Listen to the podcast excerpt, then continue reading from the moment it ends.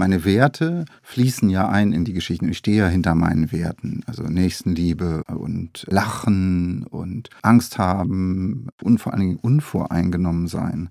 Das ist ja ein Merkmal beim Drachen Kokosnuss, dass wenn er über irgendwen irgendwas hört, dass er dann immer erstmal selber nachschauen will. Stimmt denn das auch wirklich? Ja?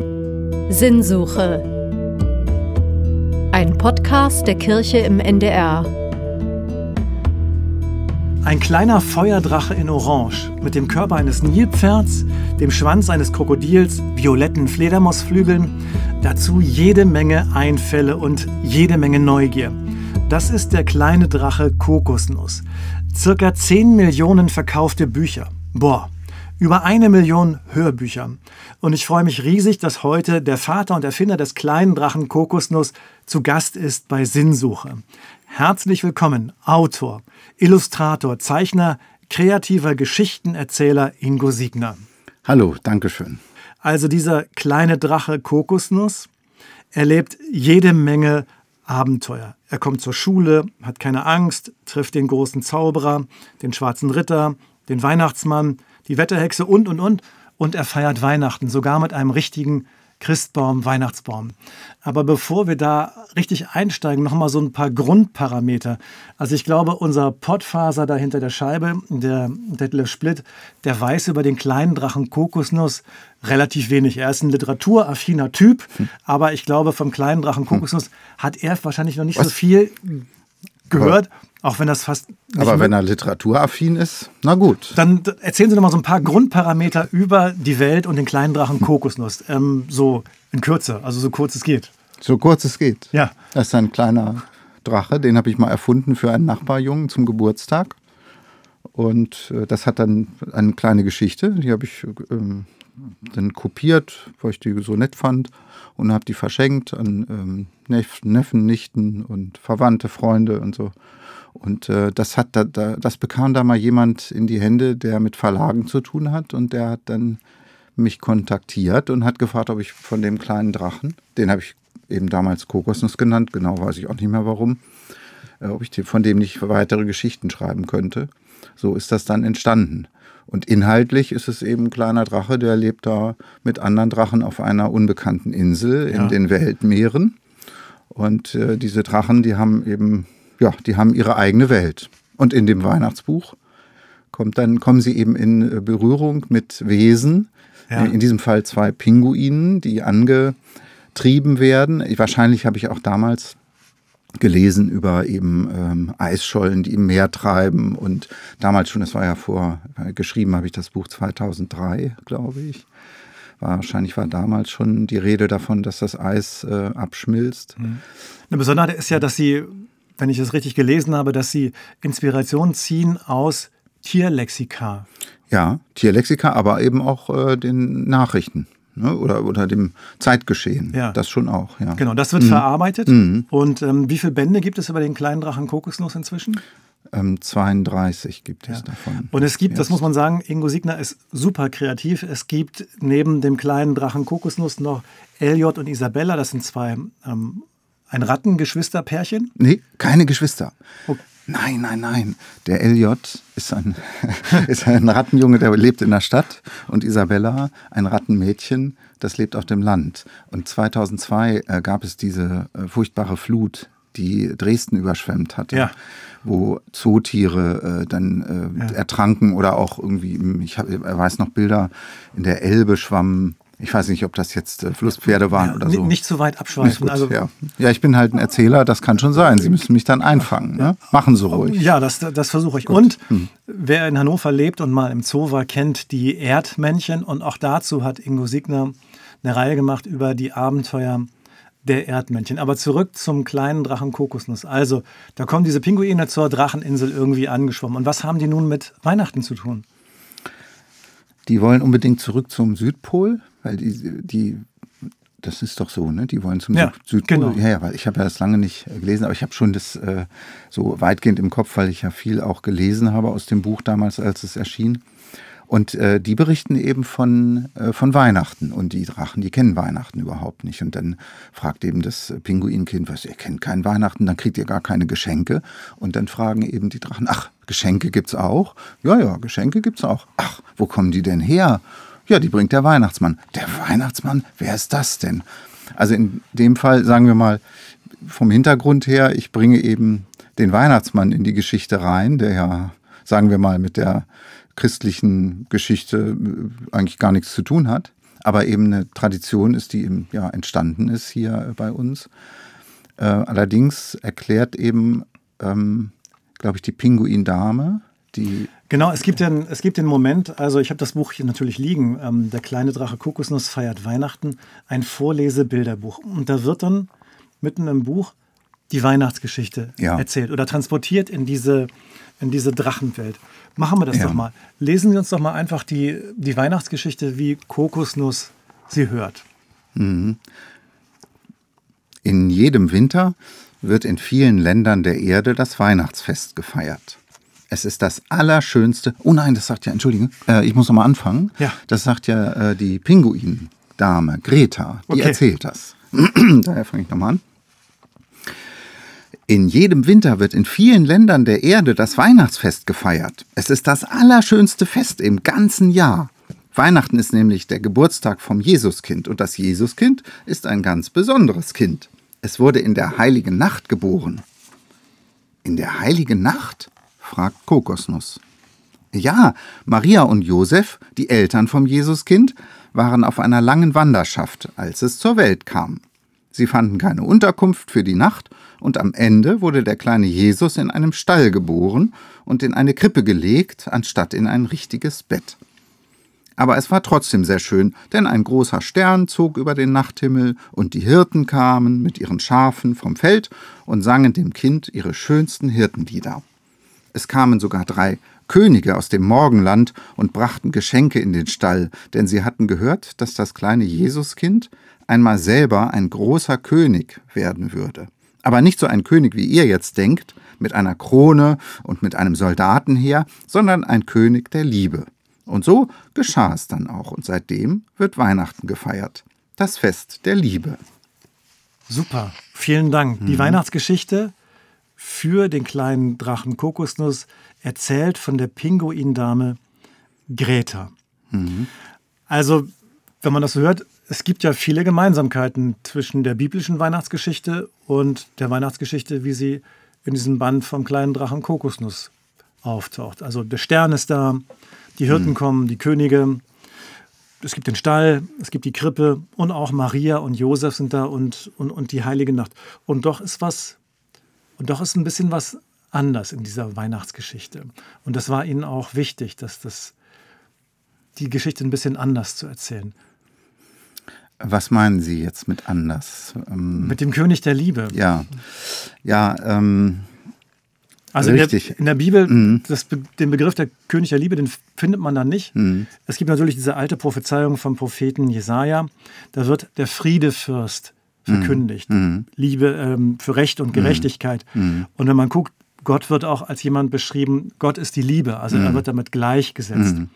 Ähm, insofern ist da, ist da natürlich ganz, ganz viel Nähe da, aber es ist ein bisschen anders, genau. anders ähm, akzentuiert. Ja, ich habe im Grunde habe ich den Begriff Gott vermieden und zwar auch bewusst, weil ich sagen den definierten Gott und Jesus als Sohn Gottes ähm, damit kann ich mich eben nicht äh, so identifizieren, also ähm, explizit nicht, ja.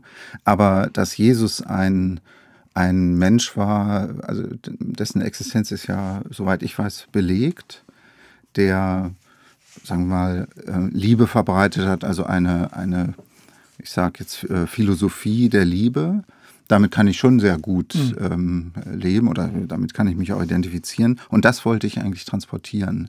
Und ich weiß noch, es war für mich auch eine Herausforderung, äh, wie ähm, kriegst du das zusammen mit einer, mit der Weihnachtsgeschichte, mit der Tradition, die wir haben äh, hier im, im Christentum, ähm, die Geburt Jesu zu feiern. Aber ohne zu schreiben, dass Jesus der Sohn Gottes ist. Dann Mhm. hätte ich nämlich äh, an, angefangen, ja, was ist denn Gott und was ist der Sohn Gottes? Ist es jetzt ein göttliches Wesen oder was? Weil für mich Jesus eben ein, ein Mensch ist. Mhm. Ja. Auch kein Mensch, der ü- wirklich übers Wasser gegangen ist oder so. Und wenn ich das in einer in, äh, in einer Kindergeschichte schreibe, dann äh, glauben die Kinder eben auch, dass der übers Wasser gegangen ist. Okay, die Kinder, äh, wenn sie die Geschichte lesen, dann denken sie auch, es gibt Drachen und die Ja. können fliegen und so weiter. Das Genau. ist schon richtig. Ja, aber sagen wir mal, äh, ähm, sobald es einen historischen Bezug gibt, ob jetzt der kleine Drache in die Steinzeit reist oder die Wikinger trifft, sobald äh, es etwas berührt, was äh, unsere Re Realität berührt, äh, versuche ich eben dann doch auf dem, sagen wir, der auf dem Teppich zu bleiben und zu sagen, das war so, das war so und das war so. Ja. Spannend. Also ich habe da auch viel drüber nachgedacht, wie das, also weil die Beschreibungen und die Zuschreibungen, die da in der Weihnachtsgeschichte drin auftauchen, die passen, die sind andockfähig mit, mit dem, Ja. was, auch, was auch die Bibel erzählt. Ja. Da ist, Mhm. Das finde find ich ganz stark. Und auch, was mir auch gefallen hat, diese Weihnachtsgeschichte, wie in der Bibel, sie verändert was auf dieser Dracheninsel. Können Sie, also nachher Mhm. Ja. Mhm. alle Drachen feiern, also es gibt ja nicht nur äh, liebenswerte Ja, ja. Drachen, sondern was, was, was passiert? Zunächst einmal, es, es ist ja so, als Sie hören, es gibt Geschenke, da werden Sie ja ganz hellhörig. Und äh, das ist ja auch, ähm, aber der Gedanke der Geschenke, der war eben dann plötzlich da und dann fragen die, ach, Geschenke gibt's auch. Ach so, und äh, wo kommen die denn her? Und dann sagt eben äh, das, äh, die Pinguindame, ja, oder das Pinguinkind, ja, bringt der Weihnachtsmann. Ach, der Weihnachtsmann, wer ist das denn? Und so bringe ich eben dann die, diesen Weihnachtsmann äh, mit rein in die Geschichte. Und die Drachen, die wollen dann unbedingt Weihnachten feiern. Und die möchten auch, dass der Weihnachtsmann kommt. Und sie machen sogar ein Krippenspiel. Ja, sicher. Und, und, zwar, und eben in der Krippe liegt eben ein kleiner Drache, glaube ich. Ne? Ist Ja. das so? Ja. Ich, ich glaube schon. Genau, Also, genau.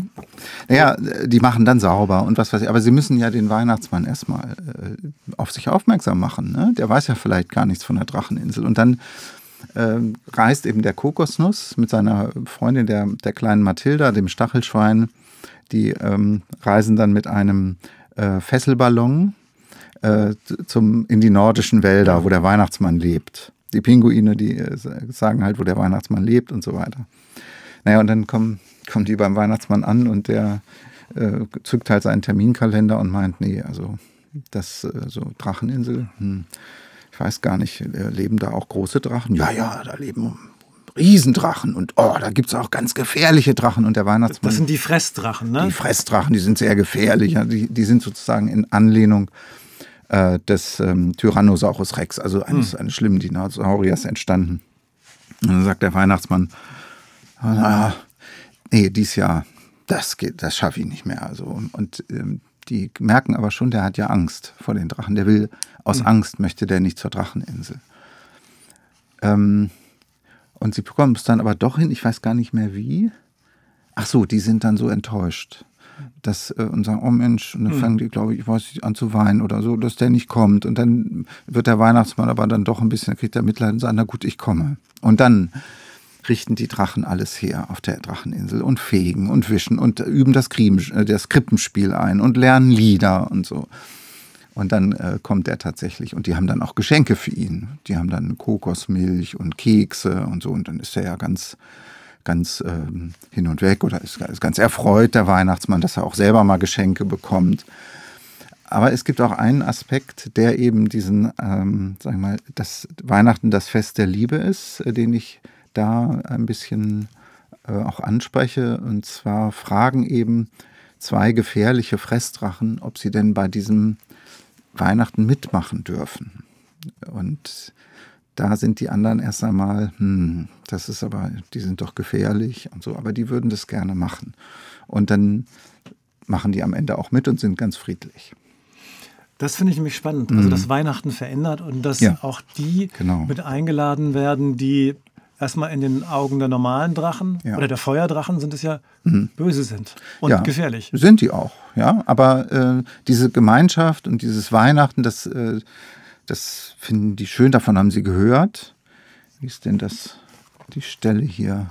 Ja, die wollen, die, wollen, die wollen unbedingt mitmachen und sind dankbar nachher auch. Und an Weihnachten wird keiner gefressen, versprechen sie. Ja, richtig. Und, und so soll das auch bleiben. Genau. Und das finde ich ist, ist eine starke Botschaft, die in dem Buch dann mit der Weihnachtsgeschichte Ja. da, da verbunden wird. Genau. Ich habe mich gefragt, wie ist das? Wir sind bei Sinnsuche. Wie halten das die Drachen? Beschäftigen sich Drachen auch mit Sinnfragen? Also nicht bewusst. Nicht, dass ich wüsste. also ich schreibe ja Abenteuergeschichten äh, und die sind, äh, ich versuche immer, dass sie äh, viel Situationskomik haben und ähm, Dialogwitz und Spannung. Ja, und äh, wenn, Aber mal, an, mal angenommen, Ja. sie, sie, sie, tun das oder sie tun das irgendwann, die Drachen, Mhm. sich mit Sinnfragen beschäftigen. Was würde dann zum Beispiel, was würde Papa Magnus, der Vater des kleinen Drachen Kokosnuss, sagen oder Opa Jürgen? Mhm. Welchen Zweck, welchen Sinn hat das Leben, dass wir da sind? ja, nehmen wir an, ich würde das, äh, das mal zu, zum Thema machen. Ja, Ich denke, ich würde. mh, ja, der Magnus, der Vater Magnus, der würde seinem äh, Sohn Kokosnuss sagen: ähm, Versuche ähm, ein gutes Leben zu führen, dass es dir und anderen gut geht, dass du anderen ja Gutes tust, aber es soll auch dir selber gut gehen. Ja, ich denke, das wäre der Sinn des Lebens. ja. Mhm. Also, wenn wir über Sinn sprechen, versteht wahrscheinlich jede und jeder was anderes Ja. darunter Mhm. unter diesem Begriff. Was, Mhm. was bringt der Begriff in Ihnen zum Klingen? Sinn. Hm. Sinn ist eigentlich, wenn ich, ja, was heißt gar nicht eigentlich, sondern wenn ich mich wohlfühle und deshalb wohlfühle, weil andere sich um mich herum auch wohlfühlen. Also wenn wir einander gut verstehen und ähm, ja, ich will gar nicht von Glück sprechen. Glück ist vielleicht ein Moment, ja, in dem man ein Glück spürt, aber eine Zufriedenheit und auch eine gewisse Ausgeglichenheit, auch Neugierde. Aber ja, das wäre für mich äh, der Sinn. Also ich sehe den Sinn nicht äh, darin, äh, dass nach dem Tod irgendwas mh, Besonderes auf mich wartet. Ich will, ich will das jetzt gar nicht ausschließen, aber äh, das, damit beschäftige ich mich eigentlich gar nicht, sondern eher damit, dass das Leben hier, dass ich das, dass ich ein gutes Leben führe, dass ich, ja, kann es was gar nicht. Ja, ist auch schwer. Also ich Mhm. Ja. fange auch immer an, dann, dann Rumzustottern, ne? stottern oder Mhm. ich habe natürlich, ich habe natürlich Bilder, weil ich das dann häufiger mache Mhm. und ähm, häufiger das gefragt werde. Mich hat Sinn sehr viel damit zu tun, dass ich irgendwie das Gefühl, es ist auch ein Gefühl bei mir stärker, dass ich sagen kann, dass diese Welt irgendwie gehalten ist und, und einen guten Ursprung hat. Mhm. Und dass ich auch in all diesem riesigen Kosmos irgendwie ganz ge ge gezielt gewollt bin und hier meinen Platz habe. Und das strahlt manchmal eine große Kraft und Ruhe und Ruhe auf mich aus. Das habe ich nicht. Dieses Gefühl, dass das gewollt ist und dass ich hier am richtigen Platze bin oder so. Nein, ich habe äh, für mich, ich bin halt hier. Das ist ein, ein für mich ist das ein, ja, wie wie eine Art Zufall. Also ich habe nicht das Gefühl, ich werde geleitet oder ich bin irgendwie, da ist äh, eine größere Idee dahinter oder so, sondern ich denke, wir werden geboren und wir sterben und dass wir dazwischen ein möglichst ähm, ja, ich kann, mir fällt immer nur das Wort gut ein, dass wir Ja. äh, mit unserer Umgebung in, in, in Harmonie äh, möglichst leben. Ja. Was auch nicht möglich ist immer, weil äh, wir müssen uns ernähren, wir müssen dafür kämpfen, wir müssen Dinge tun und, und manche Dinge sind nicht schön und ähm, aber eben möglichst äh, gut und, und ähm, ja, anständig durchs Leben zu gehen, ja.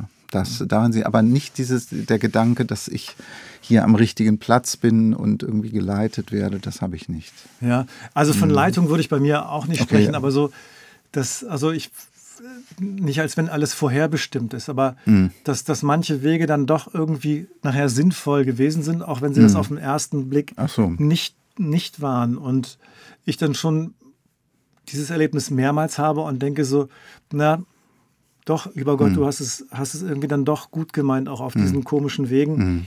Hat sich nachher wirklich was, was Gutes, was Positives Mhm. für, für, für mich entwickelt.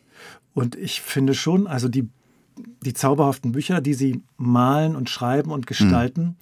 Damit geben Sie vielen Menschen ja auch was mit, mhm. gerade den Kindern mit, mit auf den Weg. Und ich finde ja, Geschichten erzählen, zu zeichnen, das ist eine, das ist eine uralte und ewige Kunst der, der Menschheitsgeschichte. Und das ist auch eine Form davon, sich die Welt zu erschließen und verständlich zu machen für sich selbst und, und für andere. Berührt das so Ihre Arbeit oder? Ja, das schon. Also das äh, quasi der mein mein Wesen, also meine meine Werte fließen ja ein in die Geschichten. Ich stehe ja hinter meinen Werten, also Nächstenliebe und äh, auch Mitgefühl und ähm, ähm, helfen und äh, lachen und Angst haben, äh, aber auch mutig sein und neugierig sein, das steckt ja alles damit drin. Unvor, und vor allen Dingen unvoreingenommen sein. Ja, das ist ja ein Merkmal beim Drachen Kokosnuss, dass er, äh, wenn er äh, über irgendwen irgendwas hört, dass er dann immer erstmal selber nachschauen will. Stimmt denn das auch wirklich? Ja, dann trifft er den oder diejenige und äh, sieht, das stimmt ja überhaupt gar nicht. Ne? Der ist ja gar nicht so, wie immer gesagt wird. Äh, ganz anders, ja. Das fließt alles damit ein. Ja. Aber es hat nichts, äh, es hat nichts mit Transzendenz zu tun oder mit ähm, ähm, dass eine, ein Gott dahinter steht, der, der vielleicht auf dich achtet oder so. Also nicht jedenfalls. Das also ich finde, der, ich spreche zwar immer vom lieben Gott, aber ich finde, mhm. der liebe Gott missachtet auch viele Menschenschicksale, wenn man sich das in der Welt anschaut. Also das kann man nicht sagen, dass er auf alle Menschen so Acht hat, dass sie unversehrt bleiben in diesem Leben. Das, das kann man wirklich nicht sagen. Nee, das kann man, kann man wirklich nicht sagen. Aber Sie haben gerade das Wort, das Stichwort Nächstenliebe genannt. Und da fällt mir diese eine Jesus-Geschichte ein, da fragt ihn jemand ähm, nach dem Sinn des Lebens. Heißt in der Bibel ein bisschen anders, aber Jesus antwortet dann, liebe deinen Nächsten wie dich selbst. Mhm. Genau, ja. So, also das, ja. da wird, wird das, dieses Stichwort durchaus mit, mit der Sinnfrage mhm. verbunden, also ein gutes Leben zu mhm. führen, also mhm. auch für die anderen ein gefälliges Leben mhm. zu führen, deren Nöte und Sorgen genau. und Ängste und Freuden im mhm. Blick zu haben. Das finde ich ist, ist ein ganz besonderer Wert, den, den sie dann mit solchen Geschichten ja auch, auch mitteilen und, und, und, und weitergeben. Also Kinder sind ja, die hinterfragen ja alles. Mhm. Also mhm. warum? Mhm. Das ist, die, das ist ihre stärkste und mhm. wichtigste und elementarste Frage. In einem bestimmten Lebensabschnitt jedenfalls, und zwar andauernd. Also warum? Und auch zukünftig. Die Frage, warum, mhm. erschließt viele viele Gespräche. Also was versuchen Sie noch den Kindern mitzugeben mit, mit diesen Büchern? Hm. Also eben, äh, ja, äh, wenn Sie sagen, Jesus hat äh, gesagt, liebe deinen Nächsten äh, wie dich selbst, das ist ja zum Beispiel ein Grund, warum ich eben doch ähm, die, die christliche Religion, also das ist die einzige, die ich so ein bisschen kenne, ja, also durch äh, ähm, ja, einfach, weil ich ja in der äh, Tradition äh, groß geworden bin, ähm, schon kann ich sehr viele positive Seiten abgewinnen, weil die in der Bibel stehen eben doch viele Dinge drin, wo ich sage, ja, das ist äh, in Ordnung so, so können wir zusammenleben. Ja, da, das steht aber wahrscheinlich auch im Koran, äh, im Talmud äh, steht das auch alles drin. Für mich sind es aber eben äh, äh, Schriften von Menschen, die Gleichnisse aufgeschrieben haben, die, aber das macht es ja nicht schlechter. Es ist ja. für mich eben, eben aber keine sozusagen heilige Schrift in dem Sinn, dass es äh, von Gott oder wem auch immer äh, nicht menschlichem geschrieben wurde oder ähm, ja, aber äh, die Aussagen für mich, die sind ja ähm, viel, viele davon sind gut und ich eben wenn ich von Nächstenliebe spreche und von Mitgefühl, das ist ja in unserer christlichen Tradition auch. Ne? Aber was war die Frage? Das habe ich jetzt gar nicht mehr. Ja. Ist, also was sie mit den, was sie mit ihren Geschichten den Kindern ja, ja, mit, mitgeben wollen. Ja, ja, genau. ähm, ja, was ich vorhin sagte, dass äh, mein, ja, so wie, so, so wie ich hoffe, mit anderen umzugehen oder, oder mein, mein, mein, mein Wertesystem, dass das in den Büchern ist. Aber es ist jetzt nicht so, dass ich da sitze und mir, mir sage, ich schreibe jetzt mal wieder eine Geschichte, ähm, mit der ich äh, den Kindern meine Werte mitteilen will. Also das ist so ungefähr das Letzte, was ich tue, wenn ich eine Geschichte schreibe, sondern ich äh, denke mir, na, welches Abenteuer können Sie denn jetzt mal wieder erleben, ja? ja? Und meine Inspiration, die hole ich dann schon oft meinetwegen aus dem Zeitgeschehen oder, oder ähm, äh, jetzt aus, ähm, aus dem Tierlexikon mhm. oder äh, aus jetzt in äh, im Moment schreibe ich gerade Kokosnuss bei den alten Griechen und dann gucke ich ja. mir gucke ich mir die Philosophen an ja. und sehe, wer hat denn da ähm, äh, zur selben Zeit gelebt. Das mhm. ist ähm, Aristoteles, Diogenes, die fand ich ganz interessant. Diogenes, weil er im Fass lebt ja. und äh, Bescheidenheit predigt und ähm, äh, Askese. Mhm. Und äh, Aristoteles fand ich äh, zunächst deshalb interessant, weil er den 13-jährigen Alexander, der ja später Alexander der Große ja. werden, äh, werden wird, ähm, unterrichtet hat. Die beiden haben sich angeblich nicht so gut verstanden. Mhm. Aber ich fand es sehr reizvoll, dass äh, Kokosnuss und seine Freunde den 13-jährigen Alexander treffen ja. und dann mit ihm zusammen Abenteuer erleben. Und der Alexander halt jedes Mal, wenn es irgendwo zu kämpfen gibt, er sagt, oh, das muss, da muss man doch jetzt kämpfen. Ne? Und dann sagt der Kokos, das kann man ja auch anders lösen. das, das, das reizt mich dann. Ja, Ich nehme ja. in dem Fall historische Figuren. Ja und ähm, jongliere damit ein bisschen herum, aber nicht, äh, ich werde dann nicht äh, irgendwie ähm, dass ich irgendwelche Wahrheiten durcheinander wirble und, und irgendwas Geschichtsklitterung beschreibe, äh, beschreibe. Aber die Figur an sich äh, nehme ich dann und äh, was wir über die Figur so wissen oder zu wissen glauben, äh, nutze ich dann, um äh, die, mhm. die Geschichte miterleben zu lassen. Mhm. Lassen Sie uns doch mal historische Drachen steigen. Also, welche Drachen kennen wir mit einer kurzen Charakterskizze. Also, was gibt es noch für Drachen, die, ähm, abgesehen vom kleinen Drachen Kokosnuss, mhm. die Sie kennen aus der ah, Menschheit Literaturgeschichte? Ja, da bin ich wirklich ganz da. Das ist jetzt aber für mich nicht die richtige Frage, außer ich kenne, gefällt mir jetzt nur ein, der mit Siegfried, ne, bei ähm, äh, wo der unbesiegbare Siegfried, ach ja, und mit dem Tropfen Drachenblut, äh, genau. äh, der ihn dann verwundbar macht. Genau, das ist Fafnir aus den, aus den nordischen Sagas. Ja. Fafnir war ursprünglich übrigens ein Zwerg, der dann mhm. durch, durch die Gier nach dem Gold wird er verwandelt in diesen ja. Lindwurm, der dann von, von Siegfried so, und, und sehen Sie, diese Dinge, da bin ich ziemlich unbelesen.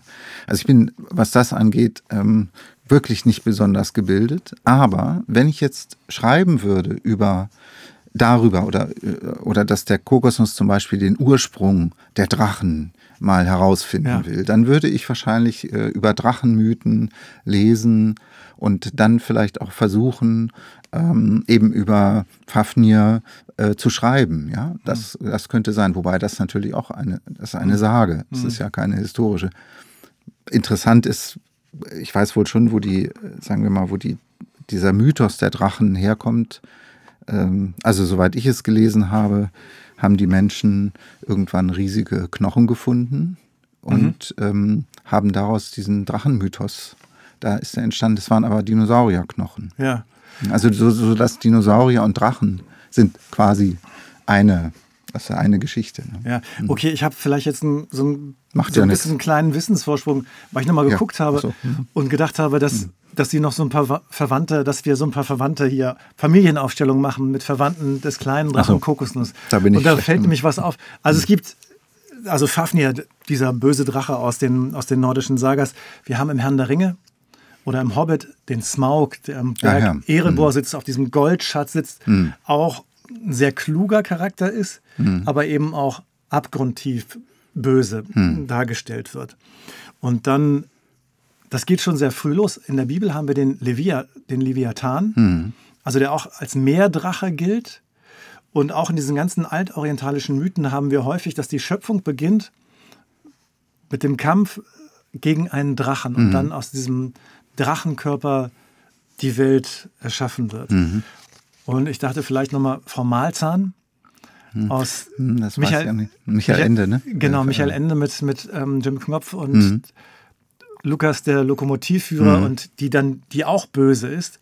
Und dann findet irgendwann so ein Switch statt, so ein Gamechanger. Die Drachen werden liebenswert. Mit Tabaluga von Peter Maffay Mhm. Ja. Mhm. oder mit Grisou, der kleine Drache, der Feuerwehrmann werden will. Mhm. Und sein Vater ist immer erbost. Der Fühme, der sagt, nein, das geht doch nicht. Du bist ein Feuerdrache, Idee. wie dein Verwandter, Ach so, ja. wie dein Ja. Verwandter Ja. Kokosnuss. Ja, ja. Und ähm, also die Drachen verändern sich von, von diesem Hm. Sinnbild für das Böse, also wie sie auch in der Bibel sind. Es gibt noch in der Offenbarung diese Geschichte mit dem, der Teufel wird ja als Drache oder als Schlange dargestellt. Hm. Wie kommt das? Also das beginnt mit den, mit den 70er, 80er Jahren, dass die Drachen Hm. sich verändern, auf einmal zugewandte Typen Ach, werden. äh, für mich ist das, was Sie jetzt äh, geschildert haben, alles ganz neu. Also ich habe die Namen äh, auch schon gehört, Malzahn, Grisou und äh, diesen Smaug und, und fliegende Drache in, ist das unendliche Geschichte? Den ich? Fuchur. Ja, Ja. genau. Ich meine, ich kenne die Namen, ich habe das vielleicht auch Bilder schon gesehen, aber ich kenne die Geschichten nicht. Das ist an mir ein bisschen vorübergegangen. Ich habe zwar als, sag ich mal, 12-, 13-Jähriger so eine Lesephase gehabt, wo ich wahnsinnig viel gelesen habe, aber eben nicht solche Geschichten, ja. Also da muss ich sagen, also mein kleiner Drache ist ganz anders entstanden. Es gab in den 90er Jahren so eine, so einen Hype um Dinosaurier. Dino hier und Dino da und so. Und da hatte eben so ein kleiner Junge Geburtstag und mich gefragt, kannst du mir eine Drachengeschichte schreiben? Oder eine Dino-Geschichte, ich weiß nicht. So bin ich dazu gekommen. Ah, Das passt natürlich jetzt, wenn Sie sagen, ja, die werden ja immer, die wa- waren früher so böse, der, der böse Drache und, und jetzt sind die gut wie Tabaluga oder Grisou oder wie, wie sie heißen. Da passt ja dann der Kokos auch dazu. Ja, das könnte jetzt ein Zufall sein, ich weiß es nicht. Ja, und Hm. also Frau Malzahn aus Jim Knopf und Lukas der Lokomotivführer, die verwandelt sich ja. Also die hat ja die Kinder Hm. gefangen und äh, quält sie mit Mathematik. Oh Gott. Und dann wird oh, sie ja, ich, äh, wird sie ja, wird sie ja entführt ja. und wird dann in, in China, wird sie dann gezähmt und wird dadurch zu einem goldenen Drachen der Weisheit. In China. Ja, und wird ganz liebenswert. Mhm. Also dieser Drache nimmt eine Verwandlung durch und ist dann vielleicht die Ur-Urgroßmutter Mhm. Ja. sozusagen von, von Kokosnuss. Ja. Mhm. Und das finde ich, also diesen, diesen Wandel in der, in dem, was Drachen sind und wie sie uns begegnen und auf einmal wirklich in so einer romantischen Gestalt, auch mit diesem Folksong von Peter Paul und Mary Puff, The Mag Magic Dragon, Mhm. Da hat der Drache auch, ist er auch positiv. Ähm, Ist, ist der Freund des kleinen Jackie Paper, die spielen am Strand Mhm. ähm, Gibt es da nicht auch dieses Lied von, die, das Hildegard Knef singt? Ist das von äh, Puff, der Drache? genau, also das hat Puff. Puff, der Zauberdrache. Ich meine, Marlene Dietrich hat es gesungen. Ich weiß nicht, vielleicht auch Hildegard. Hm. Ja, Knef. Hildegard Knef bestimmt. Ja. Ich weiß noch, dass da immer die Mehrzahl äh, von Drache war, nee, die Einzahl war der Drachen. Das hat mich immer ähm, so beschäftigt. Bei mir ist die Einzahl der Drache. Aber es gibt auch die Einzahl der Drachen. Ja, Und äh, in dem Lied ist es der Drachen, der kleine Drachen. Und das stimmt, es gibt beide, wahrscheinlich beide Formen. Bei mir ist es ähm, ohne N. Das hatte mich immer beschäftigt. Und ich, das Lied, dieses ke- kenne ich auch. Aber nein, sonst. Aber ich habe eine Geschichte geschrieben, Kokosnuss ähm, in, in China äh, und der chinesische Drache. Und da spielt ein Drache, mit eben der chinesische Drache, der, der Drache spielt ja ähm, äh, in China eine große Rolle in der Tradition. Und da habe ich den Drachen praktisch als äh, Symbol für China dargestellt. Der war nämlich, das Besondere an diesem Drachen in dem Buch ist, dass er plötzlich auftaucht und überall zur gleichen Zeit allmächtig ist, äh, gerne gut isst, gut kocht und auch nicht nur böse hat, der hat alle Seiten. Aber das Besondere war, weil gerade da war, als ich das Buch schrieb, äh, waren hier ständig Artikel in der Zeitung darüber, dass ja äh, in China überall Kameras hängen und alle überwacht werden und Ja. so weiter. Und da fand ich es äh, ganz ja, passend, dass dieser Drache immer schon da ist, ähm, wo man ihn gar nicht erwartet. Da taucht er plötzlich auf und sieht alles. Ja, Das habe ich dann äh, so verarbeitet. Ja, aber da taucht mal bei mir so ein Drache auf, der vielleicht den mythischen Drachen, diesem allmächtigen Drachen, ein bisschen ähnelt. Aber sonst meine Drachen, Kokosnuss und Co., naja, Das sind ja im Grunde, die sind ja wie Menschen. Die Vater, Mutter, Schule und alles und Probleme. Und ja. im Grunde, das ist ja auch das, was, was im Grunde die meisten Kinderbücher haben, dass sie zwar äh, von Tieren handeln, aber ja eigentlich Menschen meinen. Inwieweit sind denn eigene Kindheitserfahrungen jetzt elementar und wichtig für das hm. kreative Schaffen? Ja, aus meiner Sicht elementar sind die. Also ich kann ja nur jetzt für mich sprechen. Hm. Meine Mutter ist ganz früh gestorben. Ich war sieben Jahre alt und vermutlich gab es dann so ein, naja, dass ich mich ein bisschen äh, zurückgezogen habe in mich und dann, ähm, ja, fand, ja, vielleicht meine F äh, Fantasiefähigkeit sich dadurch überdurchschnittlich entwickelt hat. Vermutlich ist das ja so. Ne? Ich habe ja äh, da recht viel Fantasie, viele Ideen und so ist so eine Art Veranlagung, könnte man sagen, aber vielleicht auch durch den frühen Tod äh, der Mutter oder durch irgendwelche anderen Ereignisse. Oder meinetwegen auch durch ähm, meine vier jüngeren Geschwister, die, die dann, mein Vater hat nochmal geheiratet, da kam dann nochmal zehn Jahre, ein zehn Jahre jüngerer Bruder und äh, noch eine jüngere Schwester. Und ähm, nach meiner Erinnerung habe ich den vorgelesen, erzählt, mich viel mit dem beschäftigt und ähm, mir, mir lag das, also mich, ich mochte die total gerne, gerade als kleine Kinder, habe die gewickelt und habe viel Spaß mit mhm. denen gehabt. Kleine Kinder sind ja so niedlich, also man kann so viel ja. mit denen lachen und irgendwie Quatsch machen und das fand ich so, mir hat das so viel Spaß gemacht und ich habe vielleicht mit denen auch einfach äh, gelernt, äh, wie spreche ich denn als äh, deutlich älterer Mensch oder als später als Erwachsener, als äh, Jugendlicher und Erwachsener mit kleinen Kindern, so dass sie mich auch verstehen. Ja, viele können das gar nicht. Hm. Sie wissen gar nicht, wie man mit Kindern, also entweder machen die so Ai Tai Tai oder sie reden so, dass Kinder das gar nicht verstehen. Ja. Wie ist das bei Ihnen mit dem Weihnachtsbaum? Eine gute Bekannte, Kollegin die hat das Händchen für Weihnachten, die dekoriert überall. Hm. Und dann aber, hm. manchmal schon am 27. Dezember, muss der Baum gleich wieder raus. Ach so, ja. Ja, wie, wie, wie, ist das bei Ihnen? Ja, ich bin ja aufgewachsen äh, eben mit dem ähm, Christbaum, mit dem Weihnachtsbaum. Ich erinnere mich, hatte ganz frühe Kindheitserinnerungen, dass der sogar mal äh, in Brand geriet, damals eben noch mit Kerzen. Äh, wir hatten in Großburg-Wedel bei Hannover gewohnt und äh, hatten immer einen Spaziergang gemacht mit meinem Vater vor der Bescherung und kamen dann rein und irgendwann brannte der, weiß ich noch, dass dann die weißen Feinripp-Unterhosen, die dann auch als Geschenk darunter lagen, angekugelt waren. Das sind so ganz frühe Kindheitserinnerungen. Ich habe auch noch, ja, den, sogar den Geruch noch, glaube ich, also in der Nase und und aber vor allen Dingen ähm, den Geruch des Baumes, also wenn er mal nicht gebrannt, also er hat natürlich nur einmal gebrannt, aber, ja. aber diese, diese, dieser Nadelgeruch, das war schön. Also ich verbinde mit dem Weihnachtsbaum eben schöne Erinnerungen, wie ja sicher alle oder die meisten Kinder, äh, die damit, also mit diesem Ritual aufgewachsen sind. Habe aber als Erwachsener, später dann, als ich alleine wohnte, keinen Weihnachtsbaum mehr gehabt, aber meine Frau jetzt besteht seit einigen Jahren darauf, dass wir immer einen Weihnachtsbaum haben. Und äh, sie hat auch ähm, ein, so ein, ein Hinterhofgeschäft gefunden, die dann immer Weihnachtsbäume verkaufen. Und das ist ein Ritual äh, jetzt geworden, dass sie den Baum aussucht und ich hole ihn dann irgendwann ab. Zwei, drei Straßen weiter. Das ist eigentlich auch ganz schön. Und der bleibt aber dann lange. Also, und wir gucken dann immer in der Zeitung, ja, wie lange werden denn die Bäume noch abgeholt? Da gibt's ja immer dann so Sammelstellen. Ne?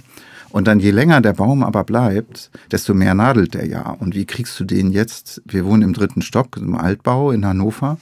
Wie kriegst du den jetzt, ohne dass da 100.000 Nadeln im Treppenhaus fallen, da runter? Das ist immer ganz, äh, ganz lustig. Aber das ist ja eigentlich fast unmöglich, dass das gelingt, ohne Nadeln ja. den nach unten zu bringen. Genau.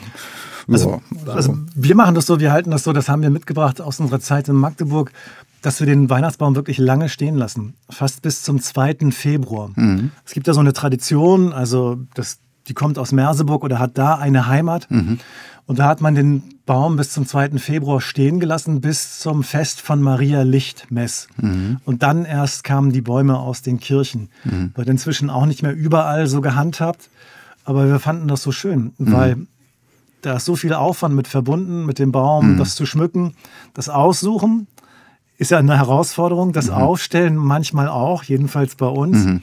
Und dann darf er ruhig auch länger stehen bleiben. Und ähm, nadeln tut er dann so oder so. Ja, wir hatten einmal sogar, äh, wir wollten den gar nicht wegtun, weil er ist gewachsen und das, der braucht ja lange, bis er dann gewachsen, also bis er dann so aussieht, wie er aussieht. Und wir konnten uns das gar nicht vorstellen, den einfach da auf den Haufen zu werfen, ja, mit, mit den anderen Weihnachtsbäumen. Und es hat uns dann so leid getan. Und dann haben wir ihn auf den Balkon gestellt und eine Weile noch gegossen und so. Aber irgendwann ist es ja vorbei, weil er hat ja keine Wurzeln mehr. Ach, das war echt, das hat uns so ein bisschen leid getan. Aber nun gut, jetzt tun wir ihn immer zu den anderen. Ich weiß gar nicht, was mit den Bäumen passiert. Also ich denke schon auch immer, darüber nach, ach, das ist so ein, es ist ja auch eine Rohstoffverschwendung dann, aber es hat halt auch etwas Wunderbares, ne? diesen, der Geruch, die Atmosphäre, wenn es geschmückt ist. Wir schmücken zum Beispiel, oder meine Frau macht es sorgfältig und wenig, aber schön, finde ich jedenfalls. Und das Ganze wurde eigentlich auch dann wieder, sag ich mal, ähm, ja, der kam dann wieder zu uns in die Wohnung weil wir äh, Neffe und Nichte hatten, ne, die uns dann besucht haben. Und dann wollte meine Frau unbedingt, dass wir das mhm. haben. Und sie hat dann, wir haben dann auch eine Pyramide und Kerzen und so. Also beim kleinen Drachen Kokosnuss gibt es ja auch ein Abenteuer. Der kleine Drache Kokosnuss feiert Weihnachten.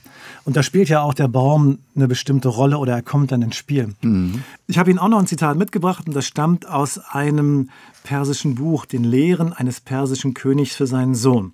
Und das geht folgendermaßen. Vor siebenköpfigen Drachen fürchte dich nicht aber fürchte dich vor Heuchlern, welche Reden einholen und austragen, denn was solche Menschen im Augenblicke übelst getan, kannst du im Jahre nicht wieder gut machen. Finde ich ein gutes Wort. Mhm. Vor Drachen sich nicht zu fürchten. Mhm. Also jetzt in der Zeit zwischen den Jahren, zwischen Weihnachten und Neujahr. Vielen, vielen Dank für das Gespräch. Das hat mir sehr viel Spaß gemacht, über mhm. Drachen nachzudenken. Ja, danke. Und in ihre Geschichten einzutauchen. Und sage auch Dankeschön an den Mann hinter der Scheibe, an den Podfaser, den unvergleichlichen Detlef Split, der die Folge hübsch macht und schön schneidet. Und in Noch einer, hübscher, als sie eh schon ja, ist. Hm. Und in, und in einer der nächsten Folgen gehen dann meine Kolleginnen Susanne Richter oder Radiopastor Marco Vogt mit ihren Gästen auf Sinnsuche. Ich bin Oliver Vorwald, Radiopastor zu hören auf NDR1 Niedersachsen und sage vielen Dank und wünsche noch gute Tage und einen guten Rutsch. Kommen Sie gut ins neue Jahr.